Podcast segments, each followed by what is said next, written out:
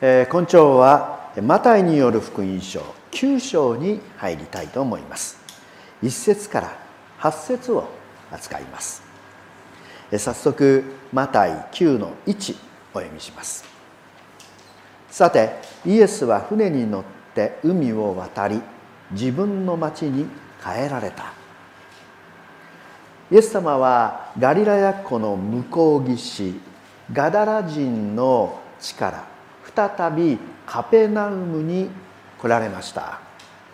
そこはペテロの家。イエス様の仮の宿がある町です。9章の2節。すると人々が中部のものを床の上に寝かせたままで身元に運んできた。イエスは彼らの信仰を見て中部の者に「来よかりしなさい。あなたの罪は許されたのだ。と言われた。この記事はマルコやまたルカにも描かれています。ペテロの家の屋根を剥がし中部の患者を床ごと吊り下ろす話です。ただしマタイにおいては屋根を剥がす場面は割愛されています。理由は分かりません。ただマルコやルカがある意味出来事をそのまま伝えようとしていた一方でマタイはそれらの出来事を通してイエス様こそ救い主である。そのことを知らせようとしていたと思われます。そのために直ちに本題に入りたかったのでしょう。マタイが何よりも伝えたかったのは「来よしっかりしなさい。あなたの罪は許されたのだ」このようにおっしゃることのできた。そのお方こそ救い主。人を許す権威を備えたお方なのだ。さてこの中部のものその人物についてはエレン・ホワイトが次のように解説しています。各時代の希望の上巻の336-337ページです。この中部患者の回復の望みはすっかり失われていた。彼の病気は罪の生活の結果であってその後悔のために苦しみは一層ひどかった。彼は心の苦しみと肉体の苦痛から救われたいと望んでずっと前からパリサイ人たちや医者たちに訴えていた。しかし彼らは彼の病気は治らないと冷淡に宣告し彼を神の怒りに任せた。私事で恐縮ですけれども私も医者に治らないと宣告されたことがあります。首の頸椎症を患っていました。激しい痛みを覚えて大阪にある大きな病院の整形外科で見てもらいました。MRI とレントゲンの写真を見ながら医者の第一声は「ああこりゃひどいわ」ひどいですかひどいね。治りますか治りませんよ。原因は過労ですね。あ加齢ですね。痛み止めを飲み続けるかいつかは手術するしかないですね。吐き捨てるようにおっしゃいました。医者は終始レントゲンとコンピューターの画面を見たまま。症状は見てても私自身は見てもらえたような気がいたしませんでした。一言辛いでしょう。とか大変ですね。とか患者に寄り添う言葉をいただきことができたらよかったのにと思いました。しかしやがて薬を飲まずとも痛みは収まってゆきました。お医者はどうやら全てを知っていたわけではなさそうです。中部の患者もきっとそのように感じたことでしょう。病気を見てもらい罪は指摘されても自分自身を見てくれる人はいなかった。絶望が彼の心を占めていたに違いありません。そんな彼の耳にイエス様がなされた罪の許しそれに伴う肉体の癒しの噂が聞こえてきました。しかし彼は自分自身の罪をよく知っていました。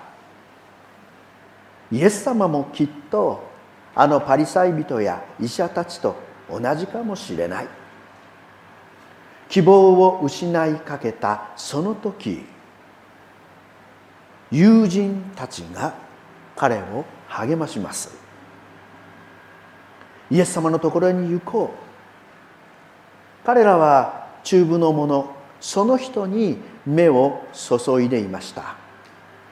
彼の痛みを思いを知っていました。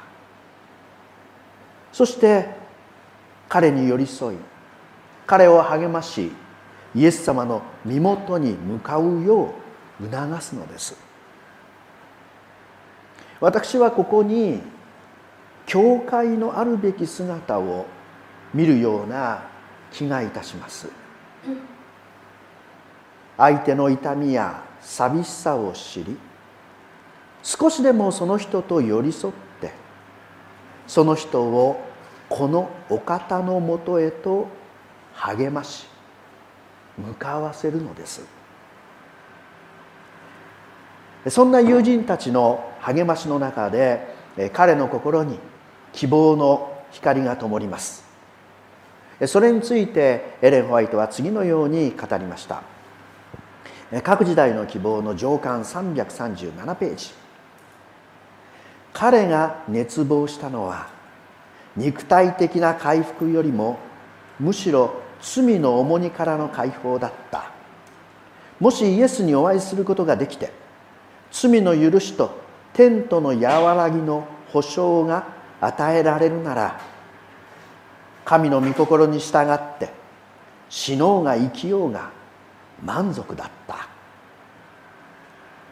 一方その時のイエス様について各時代の希望には非常に興味深い描写が描かれています。上巻338ページ339ページです。この中部患者がまだ家にいた時に救い主は彼の両親に自覚をお与えになった。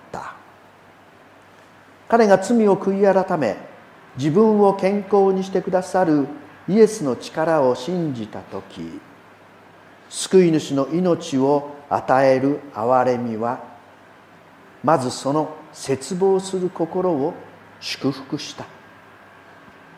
イエスは最初のかすかな信仰の光がイエスを罪人の唯一の助け主として信じる信仰に育ってゆくのを見守りそれが救い主の身元に行きたいと努力するたびにだんだん強くなってゆくのをご覧になっていた。イエス様は彼を離れた場所からずっと見ておられました。彼がまだ家にいた時からイエス様はこの人に働きかけこの人を見守っておられたのです。彼が友人たちの励ましの中で救い主のもとに来ようと決心したこと。その決心が彼の信仰をさらに強めていく様を。イエス様は彼と寄り添いながらご覧になっていたのです。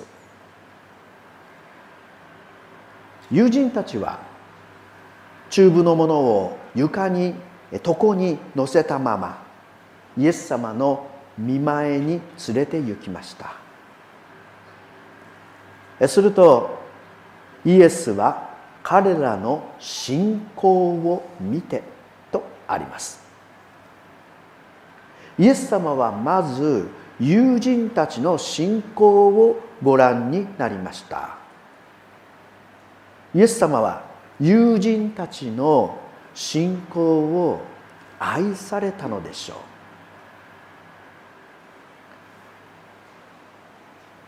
彼らの信仰。それは私たちの信仰でもあるのかもしれません。イエス様は友人たちの信仰を積極的にご覧くださいました。イエス様は今も私たちの教会の信仰を愛されご覧になられます。必要としているものを神様の身元に連れてこようとする私たちの信仰。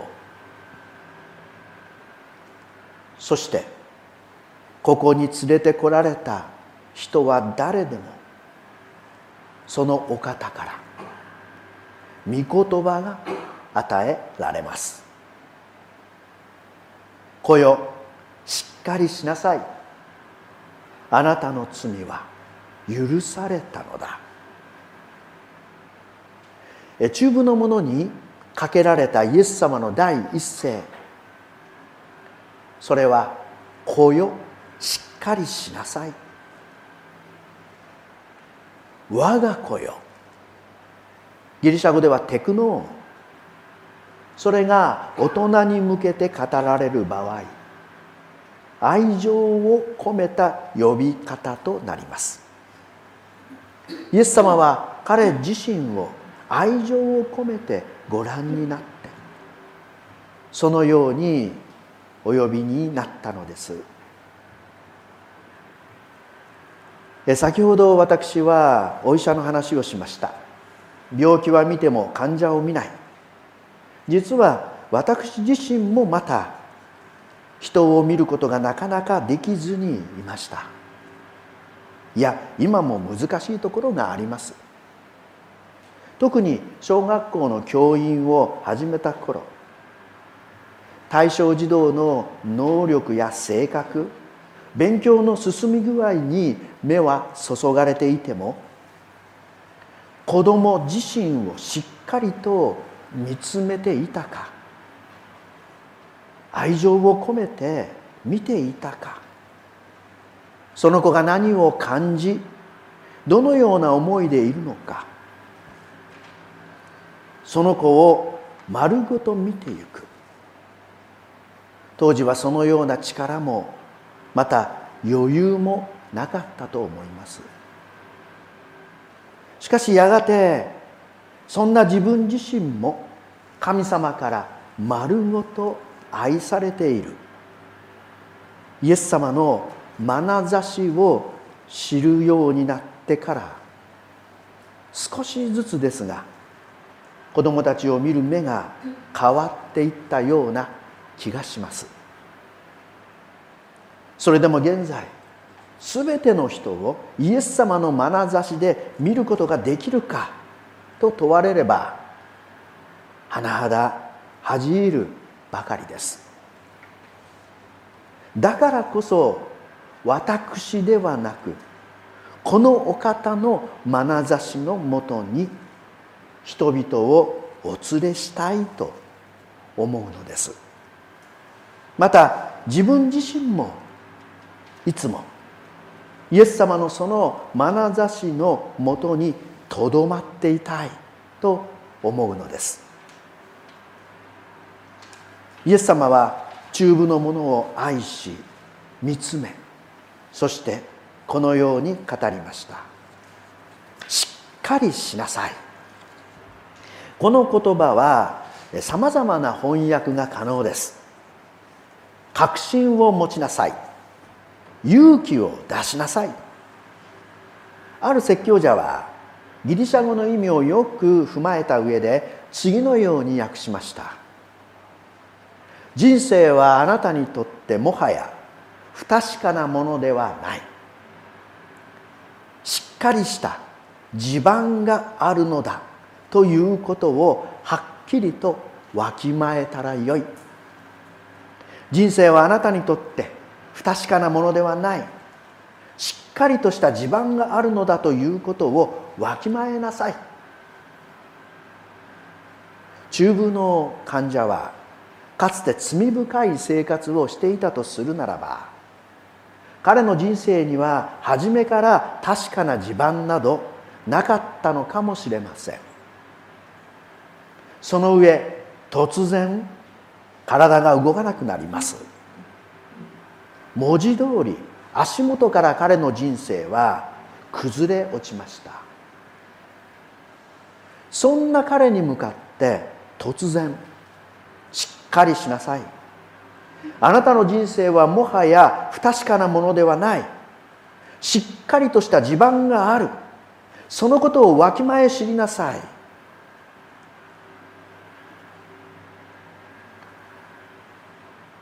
このようにおっしゃるのです。ただしここではまだ彼の足は癒されていません。寝たまま。床に寝かされたままです。にもかかわらずあなたの人生には確かな地盤がある。確信を持ちなさい。勇気を持ちなさい。なぜそうおっしゃることができたのでしょうか。一体何を根拠にイエス様はそうおっしゃることができたのでしょうか。次の言葉です。あなたの罪は許されたのだ。あなたの罪は許された。罪の許しが彼の人生を確かな地盤のあるものへと成し遂げてゆきました。人は誰であろうとどんな人間であろうとどんな状況にあろうともかりすることができる。確信を持つことができる。勇気を持つことができる。確かな地盤を持って生きることができる。そのために最も大切なことはあなたの罪が許されているということなのだ。イエス様は中部の者の肉体的な病に深く同情されていたはずです。しかし同時に彼を捉えていた最も根本的な病罪をご存知でした。ある人は罪なんて知ったことではないというかもしれません。しかし罪の許しのないところに命はありません。永遠の命はそこにないのです。私たちが本来持っていた神様に似せて作られた命回復されるべき命罪の許しのないところにそれはありません。イエス様のこの罪は許されたのだ。という言葉。その時勢を踏まえて時間を踏まえて訳すならば罪は許されてしまっているとなります。罪はすでに許されてしまっている。イエス様はご自分の十字架の犠牲を先取りにしながらそのようにおっしゃったのだと思います。この後でなされたイエス様の身代わりの償いによって人類の罪は全て許されるのです。ローマ人への手紙5章の8節そして実節の前半。しかしまだ罪人であった時私たちのためにキリストが死んでくださったことによって神は私たちに対する愛を示されたのである。もし私たちが敵であった時でさえ巫女の死によって神との和解を受けたとすればイエス様はまずあなたの罪は許されているのだ。と宣言なさいます。イエス様がその前に条件を掲げることはありません。例えばまず自分の罪に気づきなさい。悪かったことを謝りなさい。そうすれば許してあげよう。癒してあげようとはおっしゃいませんでした。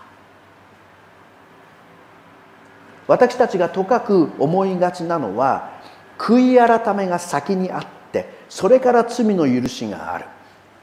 まず自分の罪に気がついて悪かったと反省しそしてイエス様のもとに来て罪の許しを請う。そうすればイエス様はその罪を許してくださる。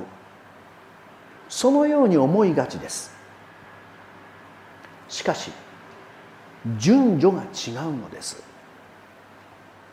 先に許しがあった。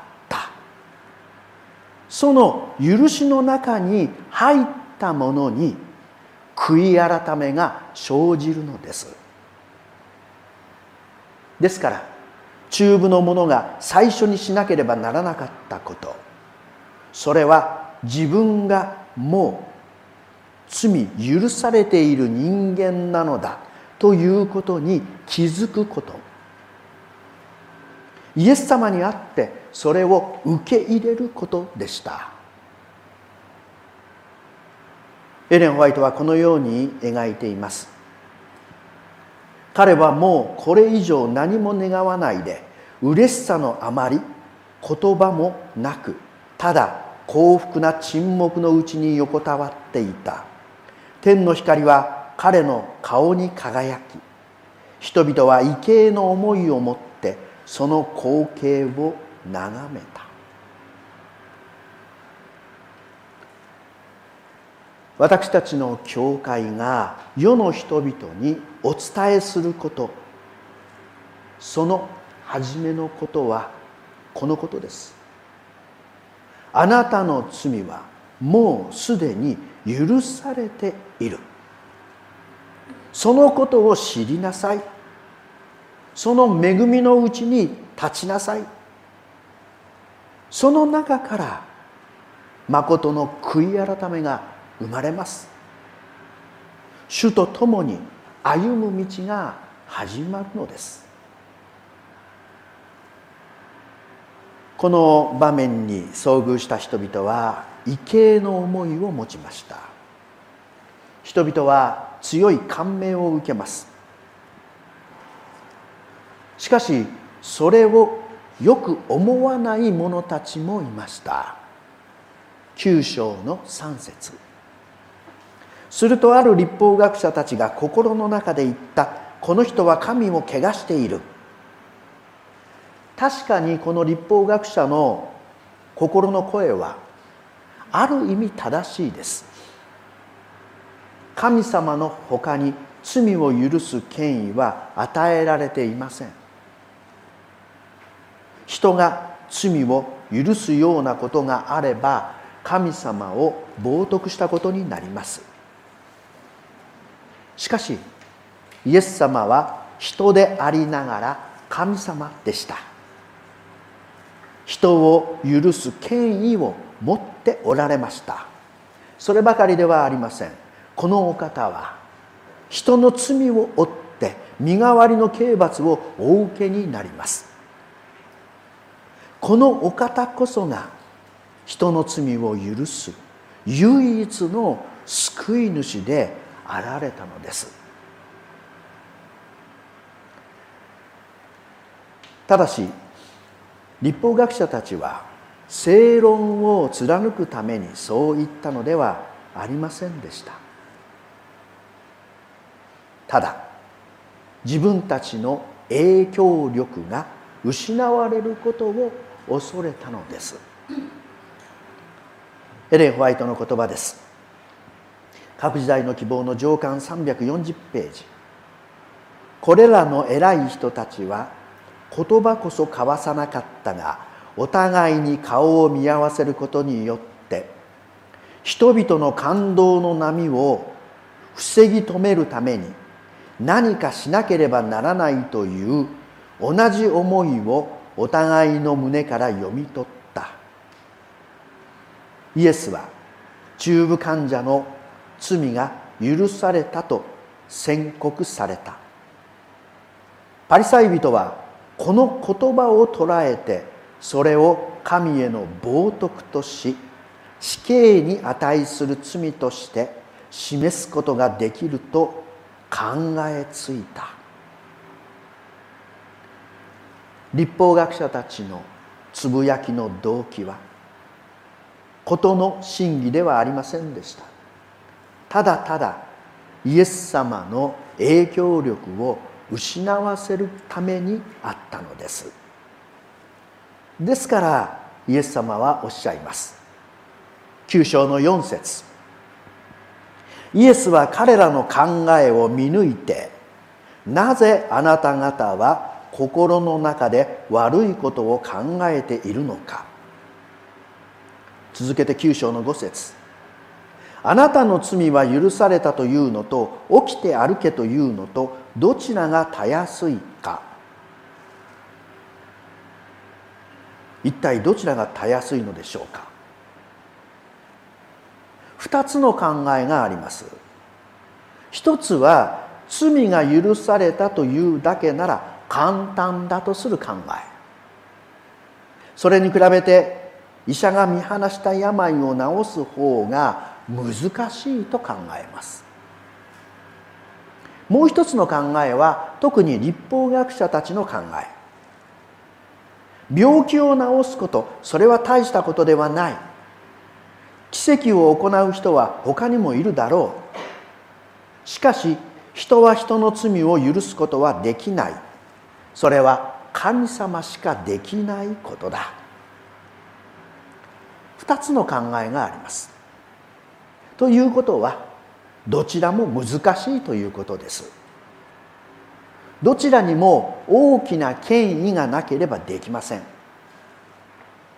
しかしその権威のあるところその権威を備えたお方にとってこの二つとも成し遂げることができたのです。九章の六節七節。しかし人の子は地上で罪を許す権威を持っていることがあなた方に分かるためにと言い中部の者に向かって「起きよ床を取り上げて家に帰れ」と言われた。すると彼は起き上がり家に帰った。肉体の癒しは中部患者の罪が許されたことの証拠となりました。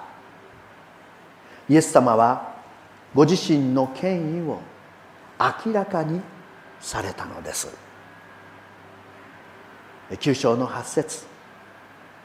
群衆はそれを見て恐れこんな大きな権威を人にお与えになった神を崇めた。群衆はイエス様の権威を目の当たりにして主を恐れ神様を崇めます。この恐れ崇める。2つの言葉が一緒に用いられる場面。それは新約聖書で7回出てきます。そしてそれらは皆イエス様の救いの御業が表された祝福の場面です。特に私たちアドベンティストはその言葉をよく耳にしています。黙示録14章の7節。大声で言った神を恐れ神に栄光を着せよ。神の裁きの時が来たからである。天と地と海と水の源とを作られた方を不死拝め。第一天使のメッセージ。神を恐れ。神に栄光を着せよ。神を崇めよ。この2つの言葉。それは裁きに先立つ言葉でした。つまりイエス様の御業が示された時にそれに対する応答が私たちの運命を決定するのです。群衆はイエス様の罪の許しと癒しを見て主を恐れ神様を崇めました。一方立法学者たちはエレン・ホワイトは次のように解説しています。イエスがこの地上で罪を許す権威を持っておられるという証拠が強ければ強いほど彼らはますます固く不信の殻に閉じこもった。彼らは神の御子を沈黙させる新しい計略を考え出すために出ていった。各時代の希望上巻342ページ。さらにエレン・ホワイトは次のように語ります。肉体の病気はそれがどんなに悪質で根深いものであってもキリストの力によって癒された。しかし魂の病気は光に目を閉じた人々をもっと固く捉えていた。重い皮膚病や中部は顔面さや不信ほど恐ろしくはなかった。大きな光が与えられた時その光が強ければ強いほど私たちは裁きの場にいると言ってよいでしょう。私たちの立場が明らかにされるからです。それはちょうど太陽の光に照らされた氷とセメントのようなものです。氷は太陽の光に溶かされてゆきます。一方セメントは硬くなるのです。氷のように心溶かされてこのお方をお迎えするのかそれともセメントのようにかたくなにこのお方を拒むのか。ヨハネによる福音書。3章の18節には厳しい言葉が語られています。彼を信じる者は裁かれない。信じない者はすでに裁かれている。神の独り子の名を信じることをしないからである。幸い私たちにもこの言葉が語られています「子よしっかりしなさい。あなたの罪は許されたのだ」その確信は中部患者の癒しから与えられるだけではありません。イエス様は自らのそのお言葉に血の版を押すようにさらなる確証を与えてくださいました。それがイエス様の十字架です。そこでなされた身代わりの償いによって私たちの罪の許しはその根拠をさらに明らかにするのです。あなたの罪は許されている。それは真実なのだ。それはまたイエス様の復活を通してその歴史的な事実を通して証明されました。さらに精霊の神様を通してイエス様が今も私たちと共にいてくださることによって保証し続けてくださいます。あなたの罪は許されている。これは真実の言葉なのだ。前回でもお話ししましたように現在は全ての病が癒されるわけではありません。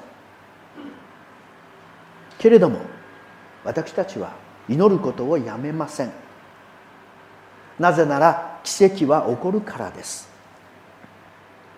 ただし奇跡が起こらなかった時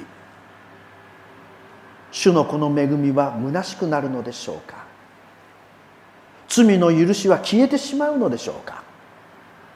そのようなことはありません。